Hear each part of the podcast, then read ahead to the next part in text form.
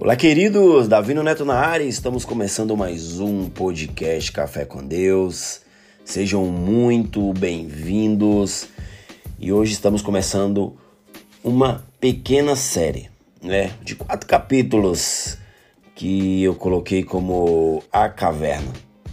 Ou seja, gente, irei passar hoje três lições que podem tirar o teu ânimo, né? E sobre isso iremos falar um pouco sobre a história de Elias. Né? Quando olhamos para a história de Elias, queridos, observamos que ele foi um grande profeta de Deus. Ele foi muito usado por Deus, porém, gente, por alguns descuidos dele mesmo. Né? Ele passou por momentos difíceis de desânimo, ou seja, ele ficou desanimado. Né? E a falta de desejo de viver veio sobre ele.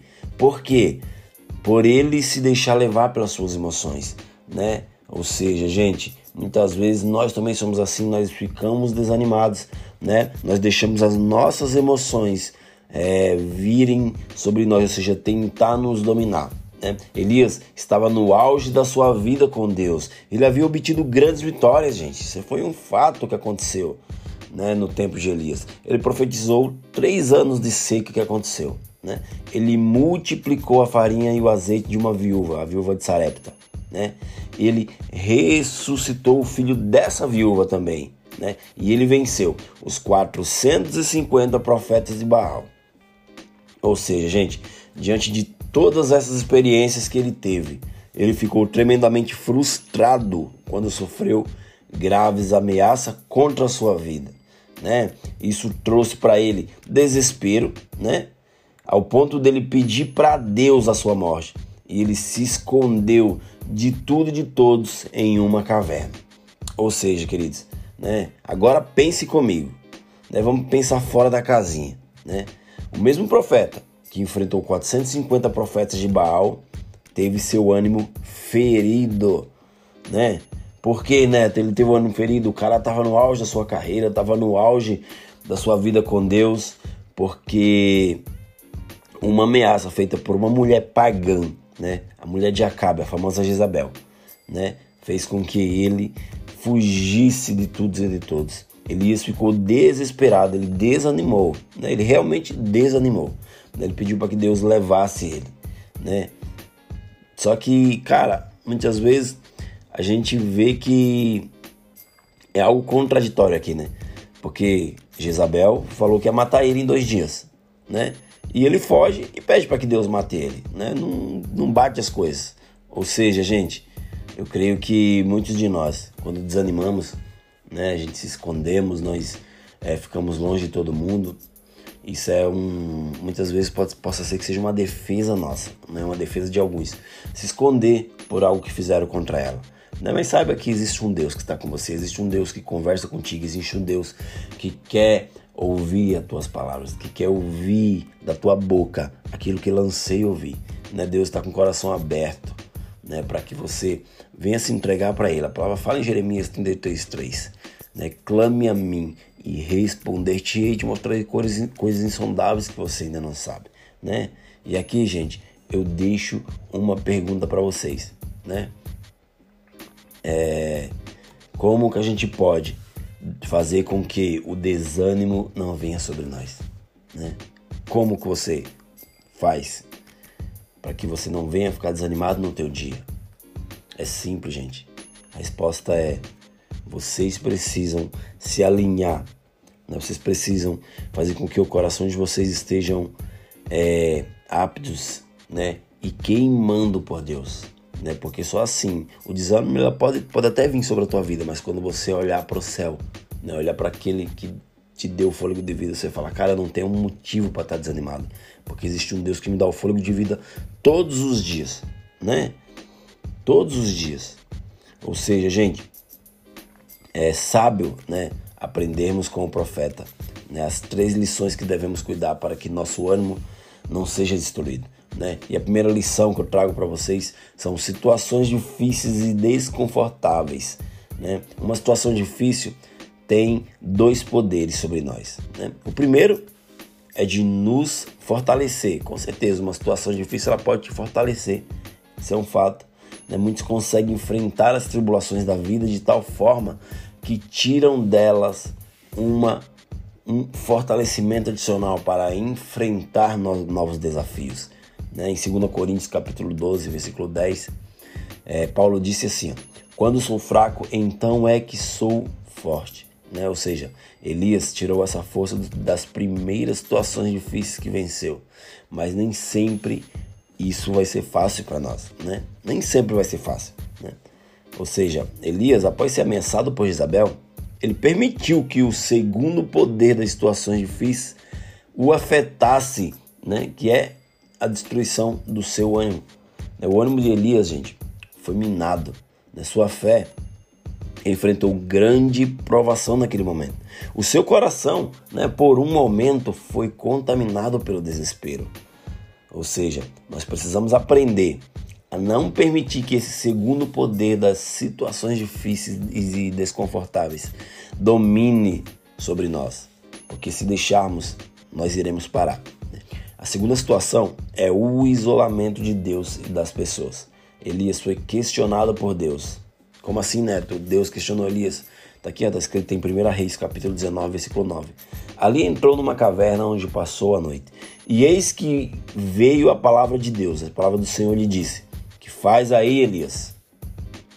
Né? Deus vai lá e faz uma pergunta, questiona: O que, que você está fazendo aí, Elias? Era para você estar tá aí? Cara, você venceu uma batalha muito grande. Né? Você poderia muito bem estar comemorando, né? você poderia estar muito bem exaltando o meu nome, você poderia muito bem estar fazendo qualquer coisa menos estar trancado nessa caverna. Né? Deus sabia o que Elias estava fazendo ali. Ele sabia que ele estava usando o isolamento para fugir das tribulações, né? achando que aquilo seria uma boa solução. Né? E quantos de nós não fugimos, né? achando que vai ser uma solução? Se esconder, gente, eu falo para você, não é uma solução. Né? E só mostra que somos fracos e precisamos crescer mais e mais. Quando fugimos de uma situação na qual nós mesmos nos colocamos, né? Isso mostra que somos fracos, que somos imaturos, né? que precisamos ainda mais e mais de Deus e daqueles que Deus colocou sobre nós. Né? Quando Deus fez a pergunta, né? aquela pergunta teve o objetivo de provocar e fazer Elias pensar. Né? Certamente Elias deveria é, ter pensado, né? Porque ele enfrentou, gente, 450 profetas de Baal. Né? Naquele momento ele não teve medo, ele venceu todos eles né? Mas tomou posse de uma palavra na qual foi lançada sobre a vida dele. As pessoas estão é, tomando posse né, de palavras na qual não foi Deus que falou, né? É, certa vez a gente foi aconselhar uma, uma, uma pessoa e ela tinha recebido uma, uma palavra na qual a mãe dela iria ter um câncer, né? E ela se apossou daquela palavra. Ela começou já a orar, fazer jejum e orar por algo que não existia, né? Ou seja, eu falo mais uma vez para vocês: cuidado com as palavras que vocês recebem. Nem sempre é de Deus, né? Nem sempre é de Deus. Muitas pessoas que se dizem profetas, pastores, líderes, né?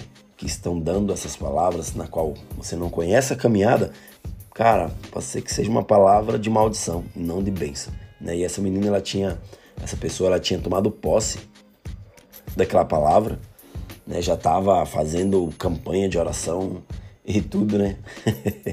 Por receber uma palavra de uma pessoa que ela não conhecia, né? Ou seja, cuidado com essas palavras, né? E Elias, ao receber aquela palavra, a decisão dele foi de fugir e de se isolar, né? O isolamento, gente, nos torna mais frágeis, né, do que já somos. Nós, eu e você, precisamos estar ligados com Deus em primeiro lugar, né? Cuidado, esteja ligado com Deus em primeiro lugar, porque a palavra quando vem de Deus ela traz paz, né? Jamais é, Deus iria profetizar sobre a vida de alguém, ia mandar um profeta dizer que você tem que orar por uma doença que nem existe, né? Ainda vai existir, cara, não, não tem coerência isso, né? Não tem coerência. A palavra fala em 1 Reis, capítulo 19, versículo 18 que Deus explicou a Elias que havia em, em, em Israel sete mil pessoas que não se dobraram a Baal.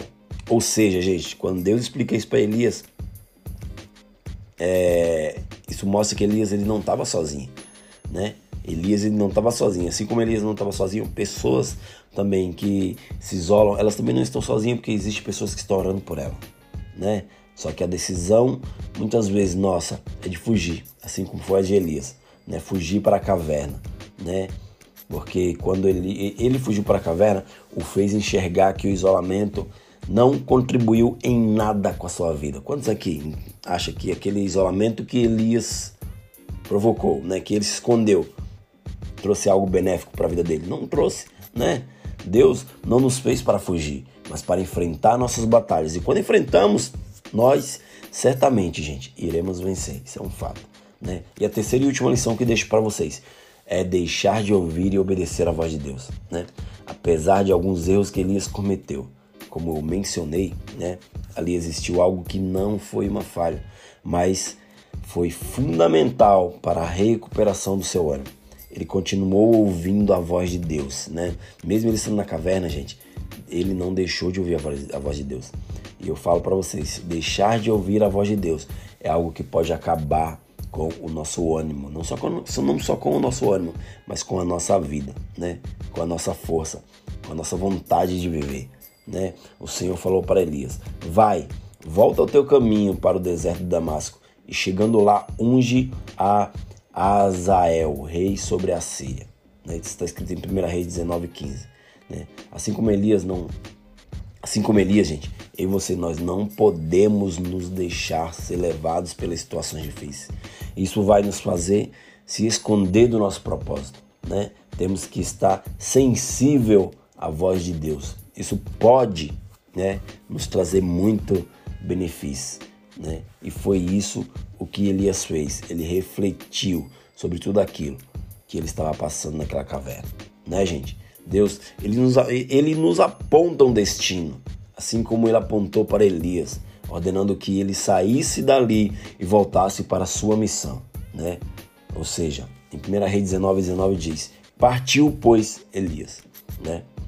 Ou seja, Elias recuperou sua ousadia, sua força e foi para cima. Por isso, não deixe de ouvir a voz de Deus, mas também não deixe de obedecer a voz de Deus, né? Obedecer aqueles que Deus colocou para te guiar, né? Essa é uma receita, gente, que precisa ser é bem elaborada, né? Bem tomada. Ou seja, o nosso ânimo espiritual tem que estar alinhado com Deus, com a palavra de Deus.